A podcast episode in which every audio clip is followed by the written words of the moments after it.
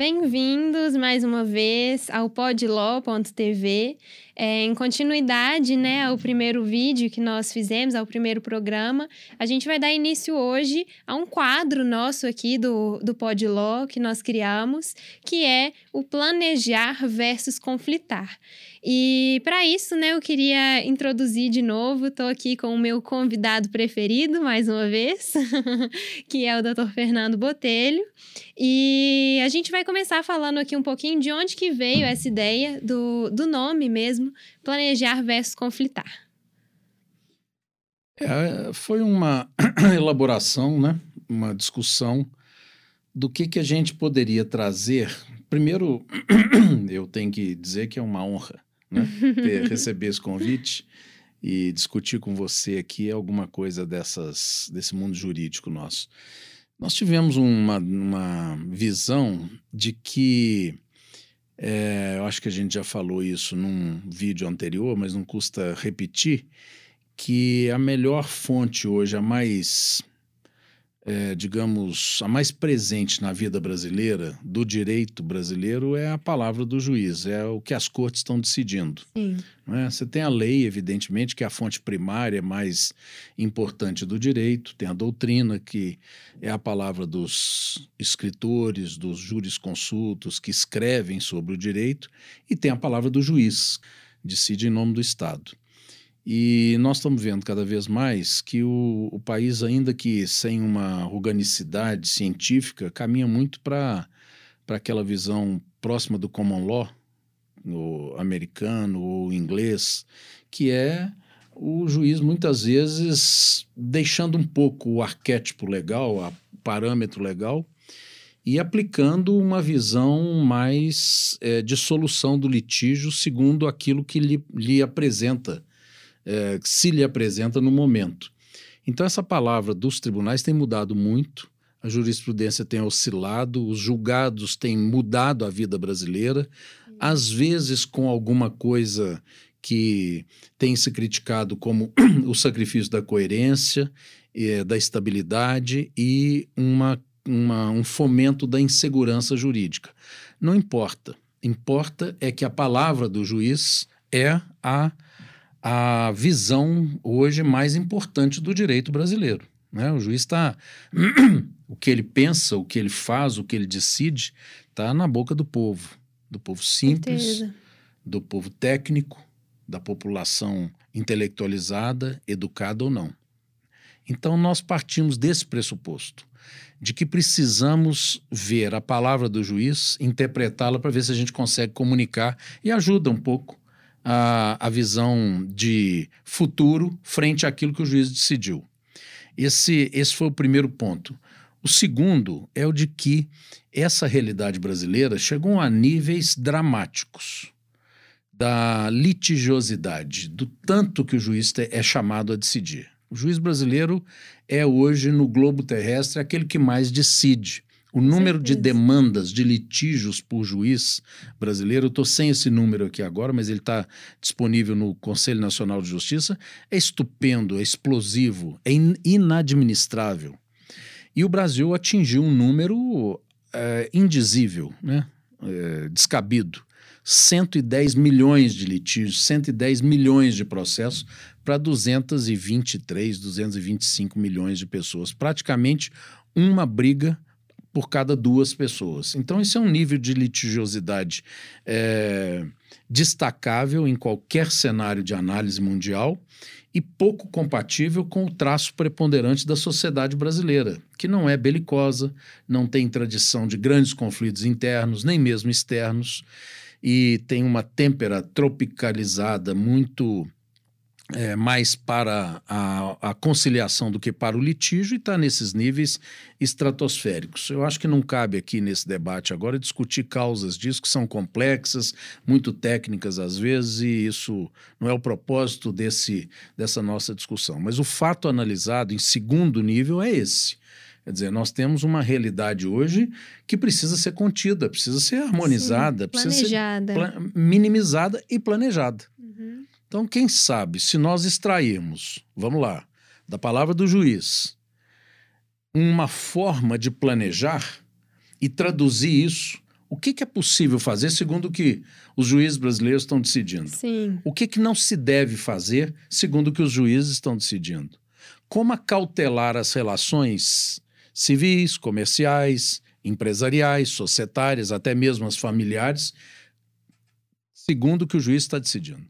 Então, nós, depois de pensarmos isso, chegamos a uma síntese: planejar versus conflitar abarca, na verdade, ao, ao cotidiano, né? A vida, a vida como um todo do ser humano, né? Porque o planejamento, ele não é só o sucessório. O planejamento patrimonial, ele abarca tanto o planejamento imobiliário, quanto o planejamento societário, o planejamento em relação à família. Então, é planejamento tributário. Então, é, um, é, é uma série de questões que, na verdade, nós discutiremos aqui visando organizar a vida vida cotidiana do ser humano. É, o plane, né? Planejar é um fator organizacional da vida. Organizacional. Nós, eu planejo a organização do meu quarto, Sim. da minha vida profissional, do nosso podcast, não é? E eu tenho certeza que se nós desorganizarmos ou não planejarmos, nós vamos conflitar. Com certeza. Até porque atualmente tem tido muita transforma muitas transformações né? no âmbito da família, no âmbito da propriedade. Exatamente. Então, eu acho que o planejar, o organizar, né, pôr tudo em ordem, é muito necessário para evitar o conflito. Né? Então, vamos batizar? Vamos. Planejar versus conflitar. É isso. Esse é o nosso vídeo e que vai trazer essa visão que a gente está dizendo. A palavra do juiz e como dos tribunais e como, como devemos planejar a vida segundo o que está sendo decidido ali. Exatamente. Vamos lá? Vamos lá. Você tem alguma algum introdutório aí, algum eu, tema para a gente eu, começar? Eu trouxe algumas coisas aqui que eu achei que para começar poderiam servir assim de petisco para essa discussão. Posso tratar aqui rapidamente. Então vamos lá. Vamos tentar ver se a gente consegue fazer isso mas eu preciso contar com a sua ajuda. Eu talvez seja o mais perigoso, para nós não burocratizarmos a linguagem Sim. e fazermos disso uma coisa leve. Acessível, né? Para todos os públicos, que é o que é. a gente estava discutindo no outro programa, Exatamente. né? Exatamente. Porque é fácil a gente degringolar aqui para alguma coisa pesada e ninguém, é. e ninguém querer ouvir isso. então, o que, eu, o que eu trouxe aqui, eu trouxe quatro casos que eu acho que vale a pena, que são casos da vida. Sim. O primeiro deles foi uma doação. Doar é passar para outro sem qualquer condição. Né? É um ato assim de liberalidade, uhum. diferente da compra e venda, por exemplo. Eu dou, eu dou. Então é dar alguma coisa. Sim. Uma doação de cotas de sociedades. Isso aqui foi decidido lá em Brasília pelo Superior Tribunal de Justiça, especificamente uma decisão de um ministro de grande prestígio, que é o ministro Luiz Felipe Salomão, agora de março de 2022. É proibido, é proibida a doação que afete o direito dos herdeiros necessários, que a gente chama de legítima. Então, Isso. se eu doar para a Isabela, que é a minha filha, eu não posso afetar com essa doação o direito dos meus dois outros filhos. Sim, os Se herdeiros, eu... só fazendo, desculpa te interromper, mas só fazendo um complemento, os herdeiros necessários, né, já que a gente está trabalhando com todos os públicos, são tanto os ascendentes quanto os descendentes e o cônjuge. Se eu afetar o direito dos outros, essa doação vai ser reduzida. Ela vai ser conferida depois da minha morte para ser diminuída para que essas esses outros herdeiros tenham a igualdade com aquela que eu beneficiei. Então é muito comum hoje, né, Isabela, nos planejamentos das vidas de, de sociedade, de patrimônio, a gente querer hoje deixar os filhos com a vida arrumada. Sim. E às vezes um filho eu acabo aquinhoando, eu dou para ele uma coisa que ele está precisando. E não faço isso em relação aos outros. Posso fazer? Posso fazer. Eu não preciso da anuência dos outros desde, repito, que não afete a parte dos outros que tem que ser igual a dele. Os 50% referentes à, à sucessão legítima, é, né? Que é a parte que ele poderia, Sim. que ele não pode afetar. Sim. Né? Muito bem. O que, que o Superior Tribunal de Justiça decidiu agora em março? E o número desse julgamento, que é coisa técnica. A gente vai disponibilizar. A gente disponibiliza num link sim, no próprio sim. canal para que a pessoa possa acessar. A gente vai indicar aqui para vocês. Ele estabeleceu, muito interessante, que no âmbito da sociedade comercial, e era uma sociedade por cotas de responsabilidade limitada, essa doação, embora tenha sido desigual, desigualadora para, as, para as, os outros filhos, permaneceu o doador, o pai que doou, o controlador da sociedade. Ele continuou sendo o controlador. Ele doou parte das cotas, Uhum. mesmo causando a desigualdade. E o Superior Tribunal de Justiça entendeu que se ele continuou controlador, que é o controlador? Ele continuou o dono preponderante. Sócio O majoritário. sócio majoritário, aquele que tinha a maior parte do capital. Ele tinha a maior parte do capital antes, doou e continuou com a maior parte do capital. Então, não houve a afetação do direito dos herdeiros, que se chama legítima, e por essa razão não foi diminuída, não foi anulada essa doação. Qual é a lição que tiramos disso para um planejamento? Que se houver no planejamento a estratégia de se fazer a doação em vida de cotas de sociedade, que se preserve a estrutura de controle do capital, porque isso não, não afetará o risco da anulação ou não provocará o risco da anulação dessa, dessa doação após a morte do doador. Não sei se ficou claro e era isso que eu queria trazer aqui para discussão. Eu, ach, eu achei que ficou bem claro e eu achei até interessante porque é, quando a gente fala de doação de imóveis, por exemplo, a gente tem que olhar se no momento da liberalidade o valor daquele imóvel ele ultrapassa os 50%, né? Que é do- da parte disponível da, do patrimônio do doador. E no que, no- nesse caso, né, que nós estamos tratando, é, não é necessária avaliação das cotas, Isso, né? Basta exatamente. análise ali da, da estrutura societária, né? Se o sócio ele permaneceu como sócio majoritário, se É, o- doador o, o, que deu para entender, e aí fazendo a leitura da visão do juiz, Uhum. né, do ministro Salomão, Uhum, o que deu para entender é que ele aplicou aí mais o direito empresarial e menos o direito sucessório. sim, no sentido de ver o seguinte: eu não vou interferir nessa distribuição de cotas por doação, porque a estrutura do capital continua a mesma. uhum, Por que, que ele vai interferir? Ele está harmonizando um litígio, está deixando que a solução seja aquela que mantém a sociedade comercial do jeito que está. O que, que dá para entender? Que se a doação tivesse mudado a controladoria do capital, quer dizer, uhum. trazido um novo controlador, um novo dono preponderante, ele anularia.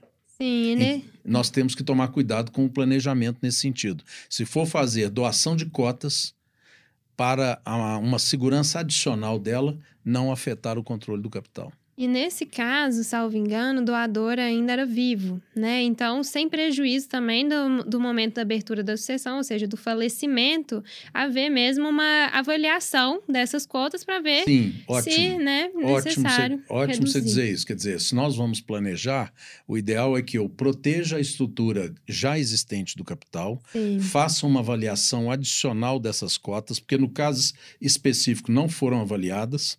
A doação foi feita pelo valor nominal das cotas, que são normalmente sempre menores do que valem de fato. Uhum. E, e eu também sugiro que o planejamento faça a avaliação das cotas e preserve a estrutura de capital, como segurança Ótimo. da sua permanência dentro de um planejamento estratégico, no caso específico, patrimonial e sucessório. Ótimo. E familiar, né? É. é. Esse caso é bem interessante mesmo. Concordo. E podemos passar para o próximo. Vamos lá. Eu trouxe um outro. Não sei se você quer já passar para ele. Podemos tratar dele de uma vez? Né? Podemos. Uhum. É do, do Superior Tribunal de Justiça também. Esse já não é um- uma decisão só de um ministro, sabe? E sim de uma turma, que são cinco ministros. Então ela tem uma força maior, porque é uma decisão é, quase que imutável do Superior Tribunal de Justiça, que é o tribunal brasileiro incumbido de harmonizar a jurisprudência que a gente chama de infraconstitucional. Uhum. Então, quando você pega cinco ministros, você pegou uma turma inteira de direito privado e ela unanimemente decidiu nesse sentido, é fortíssima a palavra da corte, maior do que se nós tivéssemos um único ministro decidindo. Uhum. Né? Eu também vou disponibilizar o número dessa decisão para acesso. Uhum. Ela já não é tão nova, é de 2017, mas a gente considera ainda uma, uma decisão relativamente contemporânea, portanto aplicável. Também sobre, sobre doação de cotas sociais por sócio a outra sócia que era cunhada dele. Então aqui nós temos um problema de direito conjugal, Hum. porque ele era ele era companheiro, não era casado, ele estava em união estável antiga com uma mulher e era sócio de uma cunhada. Dois dias antes de se separar desta mulher, ele doa todas as suas cotas para a cunhada. Dois dias antes. Dois dias antes. O Superior Tribunal de Justiça aceitou que a cunhada participasse como ré, como demandada, como requerida da ação de divórcio para anulação dessa fraude que prejudicou a companheira. O que, que se vai deduzir disso? Qual é a, li, qual é a lição? Não fraudar o patrimônio do casal Sim. com, com cotas dentro de sociedade. O patrimônio do casal, o regime de bens, ele tem valor não só patrimonial, mas um valor social extremamente significativo. Ele transcende o valor do, do patrimônio empresarial, a ponto do Superior Tribunal de Justiça fazer aqui o que se chama desconsideração inversa da personalidade jurídica da empresa. Por quê? Porque ele entrou dentro da empresa e trouxe, e trouxe a sócia da empresa para dentro do processo de divórcio. Uhum. Anulou a doação e mandou que fosse feita a partilha das cotas doadas pelo ex-companheiro para a cunhada. Então, é um precedente da maior importância que recomenda que o planejamento é, societário, patrimonial, não incorra na estratégia que me parece, com todo, todo o respeito aqui, me parece pobre, Uhum. de se frustrar com essa agressividade uma garantia tão sólida como é o regime de bens, tanto no casamento como na união estável. Nessa questão aí, dois dias antes da separação, fazer uma operação dessa, realmente o, há quase uma presunção mesmo de, de fraude, De né? fraude, é uma fraude. E a fraude, né, é um, é, é um negócio jurídico simulado, né? O que houve ali foi uma simulação. Na verdade, ele estava se utilizando da personalidade jurídica da empresa para poder subtrair, cônjuge, eh, subtrair bens da, da, da cônjuge, né? É, o- da, da companheira. É, o objetivo era não deixar, era proteger as cotas. Uhum. Ima- imagina, quando ele doa tudo, ele doa as, a- as cotas da própria esposa, da própria companheira. Então era tirar dela, tirar dela um patrimônio e transferir para outro. Esvaziar o patrimônio. Esvaziar o patrimônio, na hora da partilha não. esvaziar o patrimônio que não era dele. Uhum. Era transferir o patrimônio dela, mas que estava no nome dele, para uma outra pessoa. Uma fraude grotesca que o. Superior Tribunal de Justiça anulou. E é interessante, né, que houve a desconsideração inversa da personalidade jurídica para colocar no polo passivo a, A sócia. a sócia. A sócia que não, não participava, obviamente, do casamento Uhum, do seu sócio, uhum. teve que participar da dissolução do casamento, que era o divórcio, porque a anulação dessa doação se deu no âmbito de uma ação de divórcio. É muito interessante mesmo. Vamos prosseguir aqui, Isabela, ou você quer Vamos. mudar o tema? Não, vamos embora. Eu trouxe agora uma decisão do nosso Tribunal de Justiça de Minas Gerais, do meu querido Tribunal de Justiça de Minas Gerais, que tive a honra de integrar por quatro anos na condição de desembargador. E, portanto, não só como advogado que sou hoje, mas como ex-membro do Poder Judiciário de Minas, é um tribunal do qual falo com muito carinho. Uhum, Então, nós temos aqui um precedente, que é uma decisão colegiada, portanto, não é também uma decisão de um único desembargador. É uma decisão aqui de cinco desembargadores, porque tratou-se de um julgamento que a gente chama de Câmara Cheia, em razão de uma divergência estabelecida.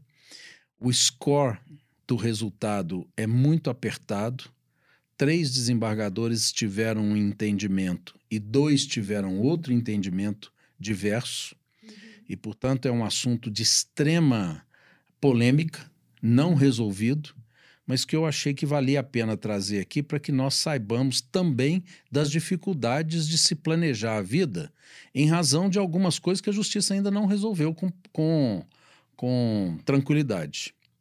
O caso aqui também é doação. Uma doação de um imóvel, isso foi julgado em 2020. Foi junho de 2020, plena pandemia. Uhum. Uma doação de um imóvel para três filhos. O cidadão doou aquilo que tinha, era um imóvel, para os três filhos que ele tinha. Ele tinha um imóvel e três filhos. Ele doou para os três. Legal, lícita doação, Sim. absolutamente comum, uhum. e ele não excluiu nenhum filho. Que aconteceu?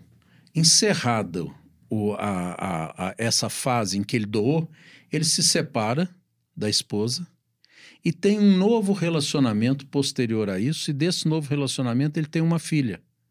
Então ele tem uma filha nascida, concebida e nascida após a doação a esses três outros filhos anteriores e que não participou daquele ato. Ela surgiu na vida dele posteriormente.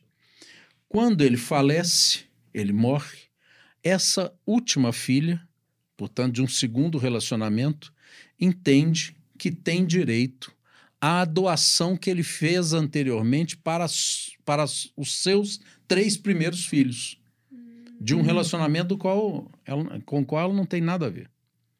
Então, essa foi a matéria discutida e três votos, três desembargadores entenderam, portanto, foi a maioria formada, que essa nova filha tem direito a anular a doação dos três primeiros filhos para que ela seja refeita e ela tenha a quarta parte desse imóvel doado.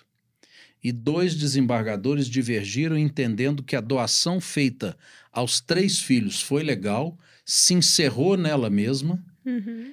E para a estabilidade da vida, ela tem que ser considerada como um elemento acabado. Novos filhos surgidos não têm direito ao, a bens doados anteriormente. Resultado, repito, 3 a 2, portanto, uma que a gente chama de uma apertada maioria, que não dá, com todo o respeito, segurança para que nós saibamos que será essa a decisão amanhã da justiça. O que fazer com isso, Isabela? Eu te pergunto, porque eu trago aqui uma, uma visão e faço a provocação. O que fazer numa situação dessa, em que nós temos um dilema, portanto, um ponto não só de dialética, de discussão Sim. entre os juízes, mas de, de, de, margem muito, muito pequena de solução dentro da corte, que, no caso específico da corte estadual, é ela que harmoniza e define a jurisprudência para todo o estado de Minas Gerais. O que fazer no estado de Minas Gerais frente a uma divergência dessa?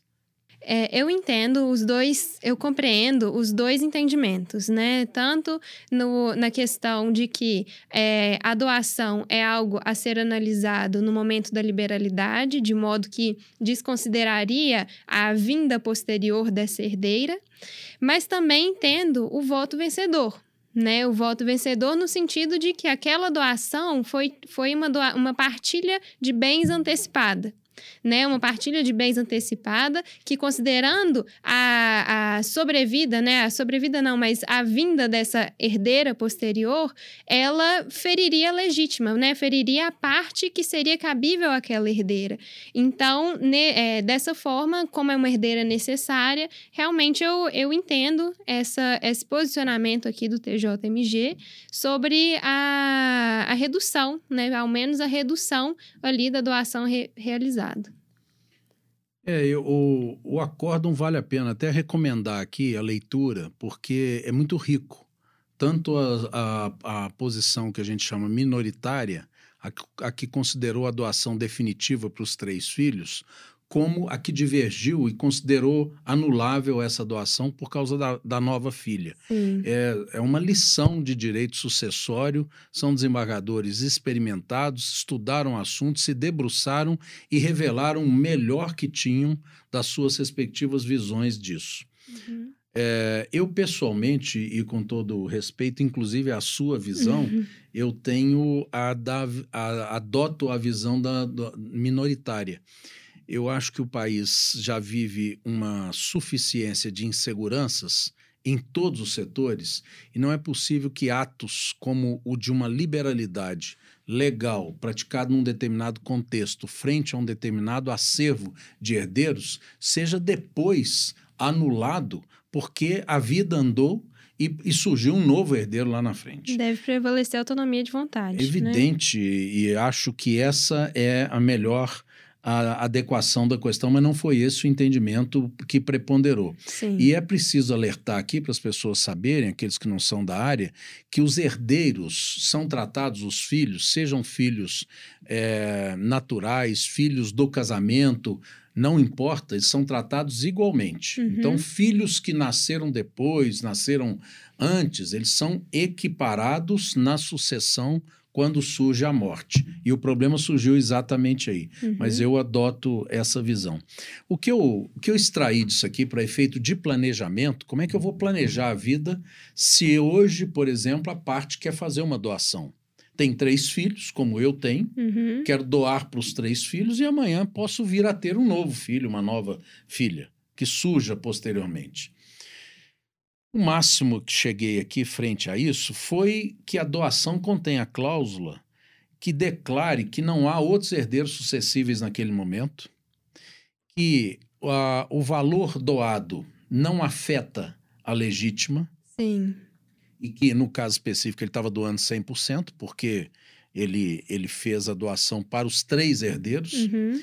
E que, havendo eventual situação posterior à doação, a ela não se aplica. Isso é cláusula, vai enfrentar a mesma discussão, não é garantia absoluta, e aquele que estiver fazendo uma doação nessa condição tem que saber desse tá precedente do tribunal que está sujeito a uma discussão. Com certeza. Eu acho que é o máximo nesse momento, aguardando que a justiça se acerte a respeito disso, para que a insegurança diminua. Isabela, eu acho que nós já atingimos aqui a demonstração do que será esse debate, não é? Em outras áreas, outros tópicos. E até pelo tempo que eu acho que já esgotamos, eu deixo com você a palavra final. É, eu acho que, que foi uma bela demonstração aqui, né? Algumas pinceladas em julgados, né? Diferentes, a maioria, né? Ou todos eles tratando sobre doação. E doação é um mecanismo, um instrumento de planejamento patrimonial, de planejamento sucessório, que deve ser bem é, utilizado, bem estruturado dentro da realidade em que se está aplicando. E a gente busca né, aprofundar é, quanto a esse mecanismo, que é um dos mecanismos mais utilizados né, de, de planejamento patrimonial. E hoje foi mais mesmo para a gente né, começar esse quadro, planejamento, planejar versus conflitar. E nos próximos é, programas, a gente busca trazer mais entendimentos aí das principais cortes brasileiras. Me, e... me permitam, aguardamos sugestões, sugestões dos interessados podem provocar, temas, podem provocar os temas, questionamentos, a gente vai fazer e devemos trazer alguns convidados também, especialistas, alguma multidisciplinariedade, para a gente ter alguma alguma variedade nesse debate. Ele não vai ficar restrito só a uma análise é, fria técnica, não. A gente quer dar uma dinâmica nisso, Isso. mas queremos contar com a turma que eventualmente tenha gostado da ideia. Com certeza. Então, então é isso. É, nós aguardamos então os comentários de você. Se puder deixar os, a sua curtida, compartilhar esse vídeo e ficar de olho também para as próximas novidades. Obrigado. Obrigada, obrigada. Tchau, tchau. Tchau.